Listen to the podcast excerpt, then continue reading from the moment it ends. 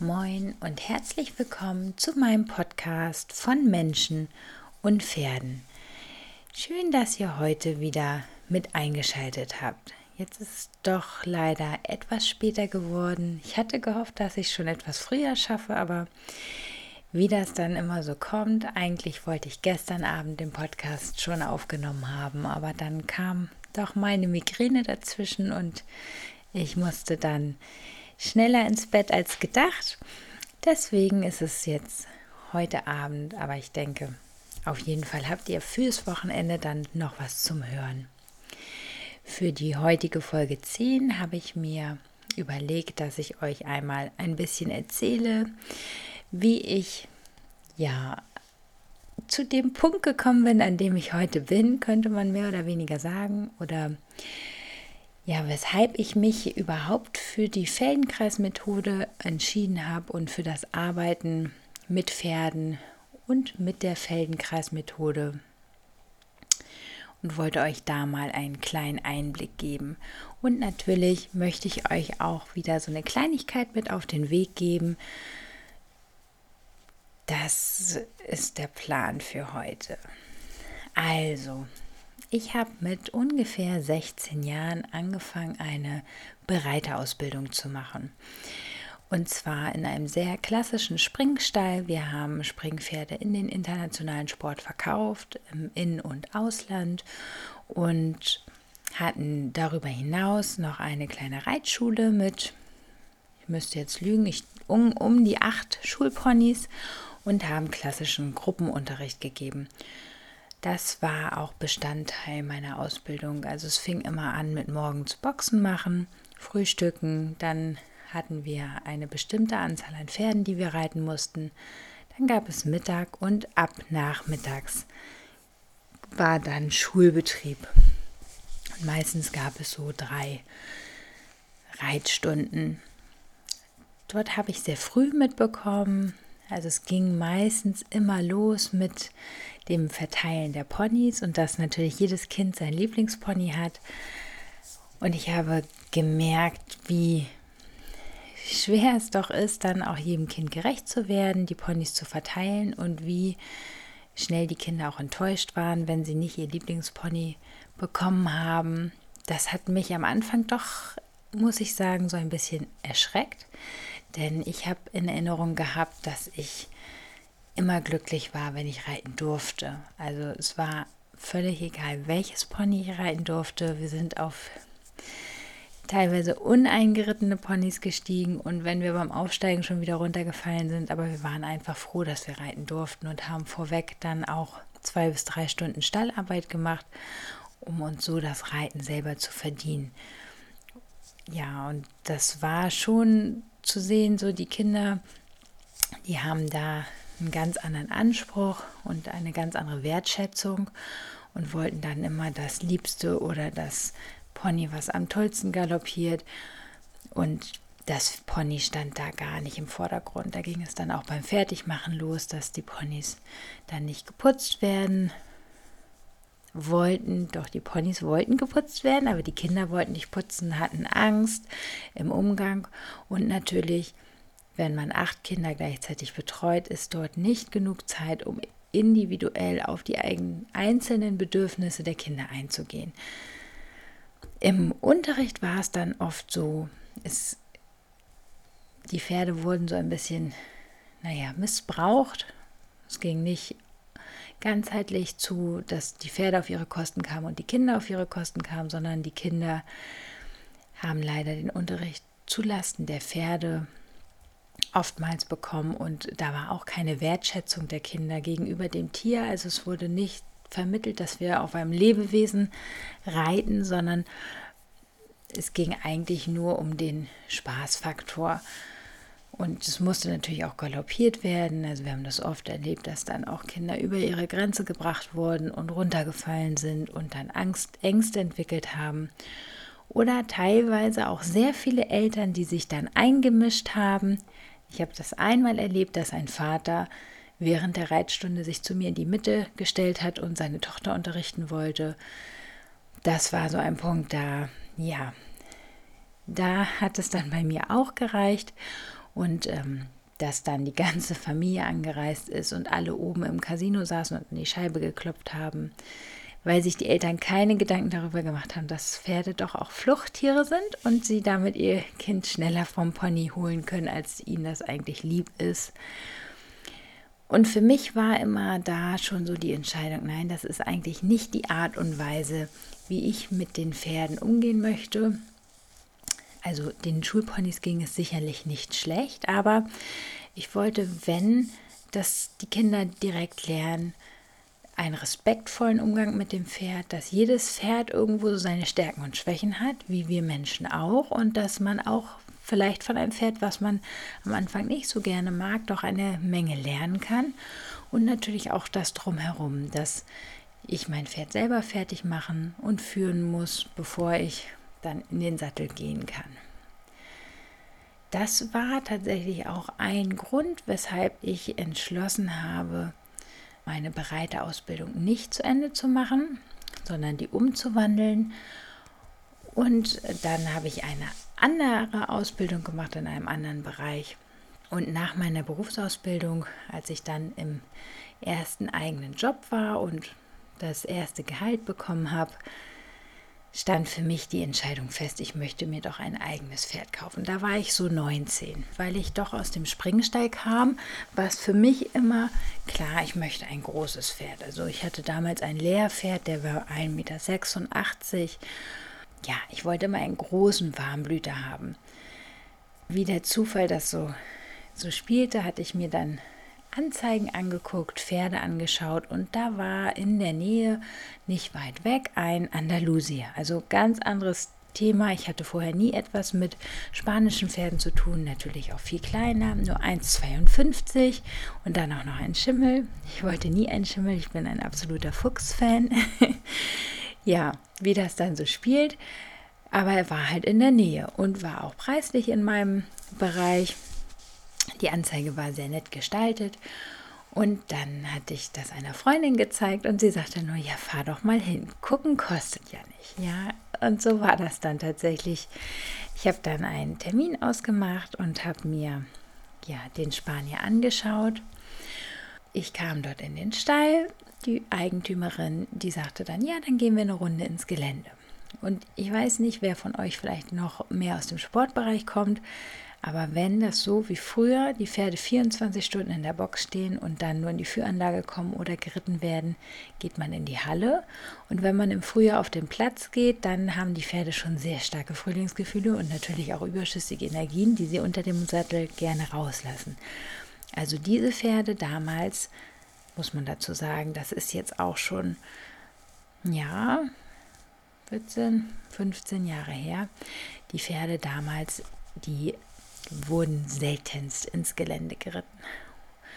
Mit dieser Erfahrung bin ich dann zu diesem Probereiten gegangen und sie sagte, naja, wir gehen dann ins Gelände. Und dann dachte ich mir, gut, sie kennt ihr Pferd, dann gehen wir ins Gelände. Haben ihn dann fertig gemacht, ich bin aufgestiegen und wir sind losgeritten war so ein schmaler Weg. Links war ein, ein Wall, also in Schleswig-Holstein sagen wir Knick, aber ein etwas höherer Wall, der bewachsen war. Und auf der rechten Seite grenzte direkt die Kuhkoppel. Dann hörte ich nur einen Schuss, also da waren Jäger in der Nähe. Dann hörte ich Gedonner hinter mir und habe mich umgedreht und sah nur, dass die gesamte Kuhherde im gestreckten Galopp von hinten am Zaun auf uns zukam. Ja, bei den Springpferden wäre das der Grund oder der, naja, da hätte ich dann überlegt, wo steige ich oder wo springe ich am besten ab und hätte mich schon mal auf Rodeo bereit gemacht. Jetzt dachte ich, naja, ich gucke mal, wie Yamado reagiert. Habe mich schon auf alles gefasst gemacht. Der Spanier stand, guckte, ach, da kommen Kühe und ging weiter, ohne mit der Wimper zu zucken.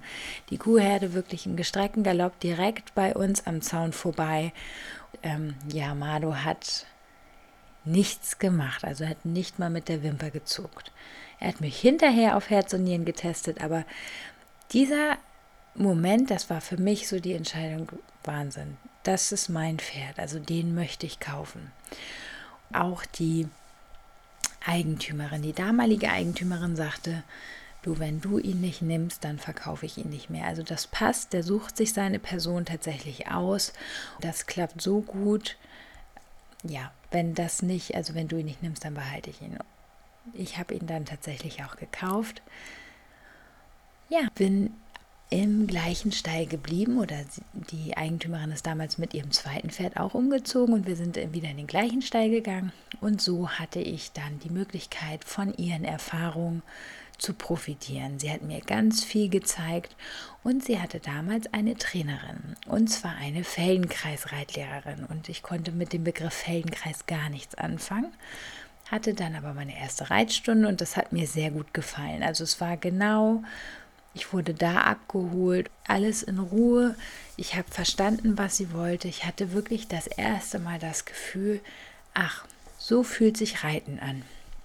Denn davor, die Jahre, die ich davor geritten bin, immer wenn mein Trainer damals gesagt hat, ja, jetzt ist richtig, dann habe ich mich total steif gefühlt. Ich hatte nie das Gefühl, dass ich mit dem Pferd im Einklang bin. Ich hatte immer das Gefühl, ich sitze auf dem Pferd, das ist alles mit Kraft erzeugt. Also es war nie ein harmonisches oder schönes Gefühl. Und mit Yamado hatte ich das erste Mal das Gefühl, ja, so fühlt sich Reiten an. Der hat mich mitgenommen, der war ganz weich in der Hand. Er hat mir wirklich alles beigebracht, was ich konnte. Ich hatte vorher wenig Berührungspunkte mit klassisch-barocker Reitweise oder Bodenarbeit in dem Sinne, sondern kam wirklich aus dem Dressur-Springen-Bereich dem typischen, ich sage jetzt mal FN-Bereich, also auch eher turnierorientiert. Und jetzt hatte ich das erste Mal Berührungspunkte mit Handarbeit, Langzügelarbeit, Doppellonge, Freiarbeit. Reiten war so leicht. Yamado war ein ganz, ganz ähm, toller Lehrer. Also der war so ein Allrounder. Ich konnte mit dem alleine ins Gelände, ich konnte auf dem Platz. Der war selber bis M-Dressur ausgebildet ich konnte auch einen kleinen Sprung mit ihm machen. Also es war einfach, das war so ein richtiges Allrounder-Pferd.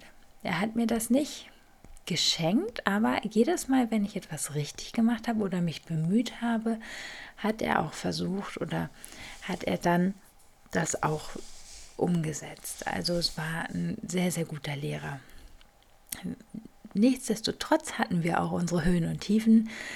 Zum Beispiel erinnere ich mich an die Anfangszeit, wenn ich mit ihm alleine ausreiten gegangen bin. War so, wir konnten immer über eine Wiese reiten, direkt hinter dem Hof entlang und dann gab es so einen schmalen Pfad, der auf einen Wanderweg geführt hat. Und auf diesem Wanderweg gab es einen Graben. Sobald wir auf diesem Wanderweg angekommen sind, ist Yamado stehen geblieben und rückwärts gelaufen, rückwärts Richtung Graben. Am Anfang bin ich immer abgestiegen, habe ihn dann ein paar Meter geführt, bin wieder aufgestiegen und wir konnten ganz normal weiterreiten. Irgendwann dachte ich mir, nein, das ist mir zu blöd. Und ich bin drauf sitzen geblieben und Yamado ist rückwärts mit mir in diesen Graben gelaufen, weil er sagt, das kann ja nicht sein, sie steigt ja immer ab. Und diesmal bin ich nicht abgestiegen. Und dann standen wir in diesem Graben. Yamado hat wirklich ich hätte, also als kann man Gedanken lesen. Die Mimik war so, hat sich wirklich umgedreht, geguckt, so, hm. Und dann ist er aus dem Graben rausgegangen und wir hatten nie wieder das Thema, dass er versucht hat, rückwärts in den Graben zu gehen. Also auch da hat er eher meine Ängste für seine Zwecke ausgenutzt. Solche Sachen also hat er mir beigebracht und da hat er mich einfach gelehrt, feiner zu werden, ruhiger zu werden, Geduld zu haben auch, er hat mir gezeigt, was man mit der Feldenkreismethode und mit Ruhe und Geduld, bewusster Bewegung, bewusstem Bewegungsgefühl alles erreichen kann. Yamado hatte auch eine Vorgeschichte. Ich glaube, wie viele Spanier, die aus ja, Spanien importiert werden. Er war lange Hengst und wurde dann erst in Deutschland gelegt. Und ich denke, er war einfach auch von der Qualität, von der Bewegung nicht gut genug, dass er ja da jene Chance gehabt hätte. Man hat aber gesehen, er hatte alte Verletzungen an den Hinterbeinen und was auch sehr auffällig war, waren, er hatte große Angst vor schwarzen Pferden, die von vorne kamen. Also in der Halle, wenn mir ein großes dunkles Pferd entgegenkam, dann ist er panisch entweder stehen geblieben, wenn wir außen waren, oder ist wirklich zur Seite gesprungen, mehr oder weniger. Also er hatte richtig Angst. Die Vermutung ist da tatsächlich, dass er auch wirklich im Stierkampf eingesetzt wurde. Und er hatte auch ähm, den, ja, die Bruchstellen auf dem Nasenbein. Also da wurde er auf jeden Fall mit nicht allzu feiner Hand behandelt oder eingeritten. Und die Vorbesitzerin hat mir dann auch erzählt, als er nach Deutschland kam, dass er alles über sich ergehen lassen hat. Er stand in der Box und hat einfach sich nicht getraut, irgendetwas zu machen. Also er stand da, du konntest ihn anfassen, aber er hat einfach nur gezittert und ja, hat gesagt, so nach mir die Sintflut und ne, ich halte einfach die Luft an und lasse es über mich hergehen und dann gehen sie auch schnell wieder aus der Box. Und da hat die Vorbesitzerin unglaublich viel Zeit und Arbeit investiert, desensibilisiert, also ganz viel mit der Körperbandarbeit von Linda Tellington Jones gearbeitet. Das ist ja auch alles begründet auf der Feldenkreismethode. Sie hat ganz, ganz viel Gelassenheitstraining gemacht, Körperwahrnehmungstraining und das ist unglaublich, was sie in den sechs Jahren er mit Yamado erarbeitet hat, bis ich ihn dann übernommen habe und kennengelernt habe. Also kleine Sachen hat man noch gemerkt, aber wenn ich ähm, aus Erzählung und Bilder oder Videomaterial vom Anfang gesehen habe, war das überhaupt nicht mehr vergleichbar zu dem Pferd, das ich dann ja übernommen habe. Ja, also so bin ich tatsächlich an die klassisch barocke Reitweise gekommen und auch überhaupt an die Vielfältigkeit der Bodenarbeit, habe meine Freude an der Bodenarbeit gefunden. Das feine Reiten oder das erste Mal wirklich das Gefühl gehabt, auch fein zu reiten oder überhaupt das Gefühl gehabt, das ist Reiten, so kann sich Reiten anfühlen, also das Reiten wirklich mit einem schönen Gefühl verknüpft. Und ich glaube auch, ich hätte das nicht so wertschätzen können, wenn ich davor nicht genau die gegenteilige Erfahrung gemacht hätte in dem Sportpferdestall, dass ich gemerkt habe, hm, genau so fühlt sich das nicht richtig an, auch wenn mir gesagt wird, es ist eigentlich richtig, aber ich habe für mich das Gefühl, das ist nicht harmonisch, also irgendwas passt da nicht. Ich glaube, hätte ich diese Erfahrung nicht gemacht, hätte ich das Feine auch nicht so wertgeschätzt und so, so bewusst wahrgenommen. Und das ist tatsächlich auch etwas, was mir in meiner täglichen Arbeit immer wieder begegnet. Ich habe sehr viele Kunden, die erst auf zweitem Wege zu, zum Umdenken gekommen sind oder zu, dazu bewegt wurden, sich etwas, eine Alternative zu suchen. Meistens ist es ja so, solange etwas funktioniert, versuchen wir es nicht zu verändern. Denn warum sollten wir es ändern? Es funktioniert ja. Erst wenn wir Probleme haben, sei es gesundheitliche Probleme oder auch Probleme im Umgang mit unserem Pferd, Verhaltensauffälligkeiten, dann fangen wir an, uns Alternativen zu suchen. Und oft sind die Alternativen, die wir als letztes nutzen, die quasi unser letzter Ausweg sind, weil wir alles, was uns bekannt ist und vertraut ist, schon ausprobiert haben und dann sagen, naja gut, na, alles andere hat nicht geholfen, deswegen probiere ich das mal aus. Oft sind das so die Sachen, die einen dann auch weiterbringen, wo man merkt, ach Mensch, ich muss mich da vielleicht ein bisschen öffnen und von meinen bekannten Faden ein bisschen abweichen oder ja neue Pfade einschlagen, damit ich oder damit man sich mit seinem Pferd weiterentwickeln kann. Viele meiner Kunden haben Angst davor, Fehler zu machen, die ja, ich glaube, ich habe sogar einige Kunden, die sich dafür schämen, wie sie früher mit ihrem Pferd umgegangen sind. Dass sie sagen, ich habe mein Pferd auch nicht immer gut behandelt oder hätte ich das vor drei Jahren schon gewusst, dann wäre uns viel Ärger erspart geblieben, die ihr Pferd missverstanden haben und aus diesem Missverständnis heraus dann ungerecht gegenüber ihrem Pferd geworden sind und das im Nachhinein noch bereuen und daraus dann auch Ängste wachsen, dass man sagt, hm, ich möchte eigentlich keine Fehler machen und dadurch blockiere ich mich aber wieder. Denn es ist nicht schlimm, Fehler zu machen. Unsere Pferde verzeihen uns sehr, sehr viel. Und auch wenn ich mal mein Pferd ungerecht behandle, wenn ich das mitbekomme und es versuche zu verändern und ich danach ein schlechtes Gewissen habe, das zeigt mir ja, dass, es, dass ich es mitbekommen habe und dass es mir etwas ausmacht. Also das alleine zeigt ja schon, dass ich auch ein Gefühl für Recht und Unrecht habe und dass ich beim nächsten Mal das vielleicht auch früher hinbekomme, vielleicht schon in der Situation merke, Mensch, hier werde ich gerade ungerecht zu meinem Pferd. Ist mein Pferd über in der Lage, überhaupt in der Lage, das umzusetzen, was ich gerade von ihm verlange? Oder kann mein Pferd mich verstehen? Also habe ich mich so klar und deutlich ausgedrückt und kommuniziert, dass mein Pferd auch weiß, was ich von ihm möchte? Und erst wenn das für mich klar ist, dann kann ich sagen, jetzt werde ich auch eine Stufe deutlicher und brauche dann keine Angst davor haben, dass ich etwas kaputt mache oder dann die Beziehung zu meinem Pferd zerstöre in dem Augenblick oder dass ich ungerecht werde. Ich glaube, die Angst, die wir davor haben, Fehler zu machen, die blockiert uns erst recht und dann werden wir unsicher und dann merken das unsere Pferde und unsere Unsicherheit überträgt sich dann auch schnell auf unsere Pferde.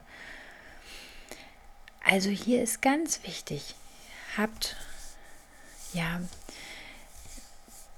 eure Vergangenheit ist ja auch ein Teil von euch, der euch dazu gebracht hat, zu der Person, die ihr jetzt seid. Und deswegen nehmt das an. Es ist nicht schlimm, dass man in der Vergangenheit vielleicht auch mal sein Pferd nicht so gut behandelt hat, wie man es gerne gemacht hätte. Schlimm ist es, wenn ihr es nicht verändert, wenn euch das bewusst ist und ihr es bewusst weitermacht. Wenn ihr aber merkt, dass da was falsch läuft und ihr es dann verändert, dann habt ihr aus eurem Fehler gelernt und davon profitieren eure Pferde dann in dem Augenblick auch.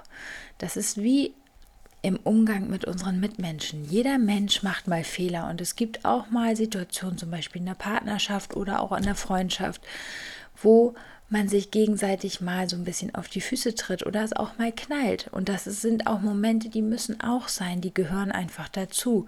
Und dann klärt man das und danach ist es in Ordnung. Und man kann dann auch weitermachen. Also Pferde sind auch in dem Sinne nicht nachtragend, sondern leben immer in Hier und Jetzt. Natürlich, wenn es stark traumatisierende Erlebnisse sind oder Erlebnisse, die wirklich sehr nachhaltig geprägt haben, dann behalten sich die Pferde das.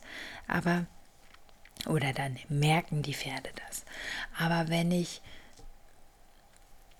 es versuche danach zu verändern und mal ungere also ungerechtfertigt etwas gröber zu meinem Pferd bin zum Beispiel, ich es aber erkenne und mir das im Nachhinein leid tut und ich das versuche zu vermeiden, dann ist das Pferd auch nicht nachtragend.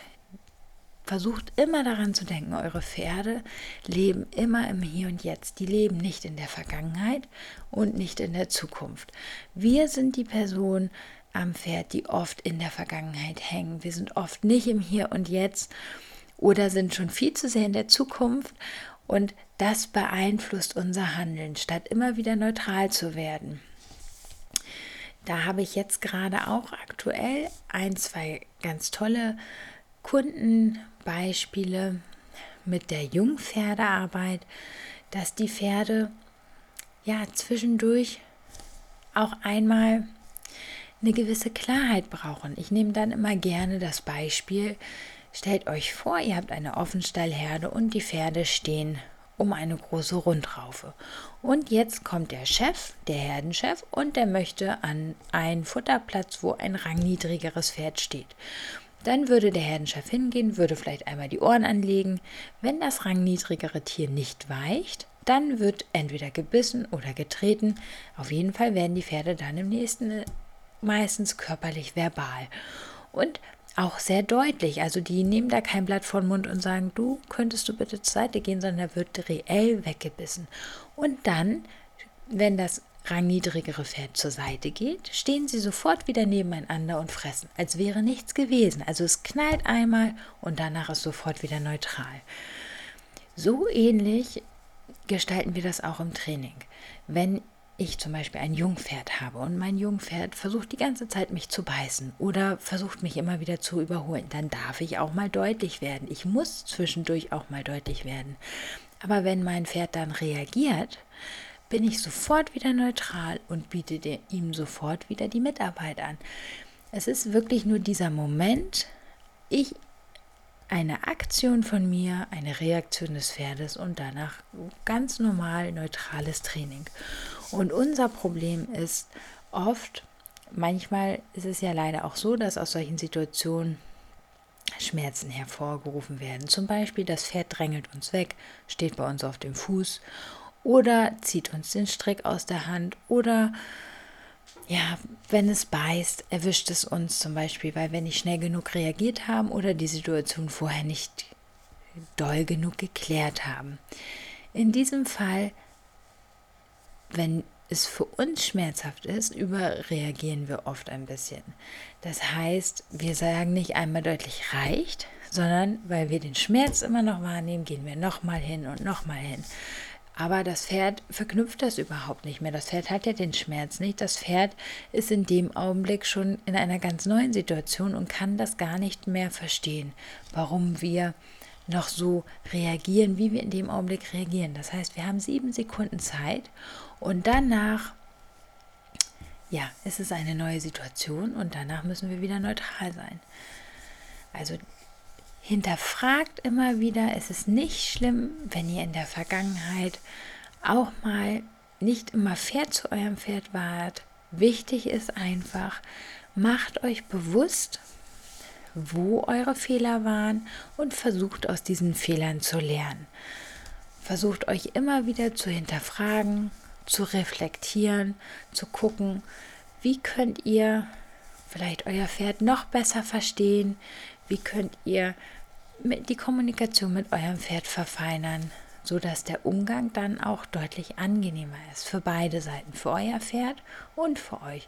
Und hinterfragt auch, wenn euer Pferd etwas nicht möchte oder wenn ihr beim Reiten auch merkt, hm, da passt irgendwas nicht, das fühlt sich nicht gut an. Hinterfragt, warum ist das so? Meistens ist es wirklich, dass es eine Ursache dafür gibt. Also versucht herauszufinden, Woran liegt es? Wo ist die Ursache? Meistens machen Pferde das nicht aus reiner Willkür, sondern immer, weil es einen Grund gibt. So, ich hoffe, ihr hattet Spaß beim Anhören. Ich wünsche euch ein schönes Wochenende. Ihr dürft mir gerne eure Bewertung auf den gängigen Plattformen, auf denen ihr meinen Podcast hört, hinterlassen folgt mir gerne und dann, ja, wünsche ich euch nochmal ein schönes Wochenende und bis zum nächsten Mal. Liebe Grüße.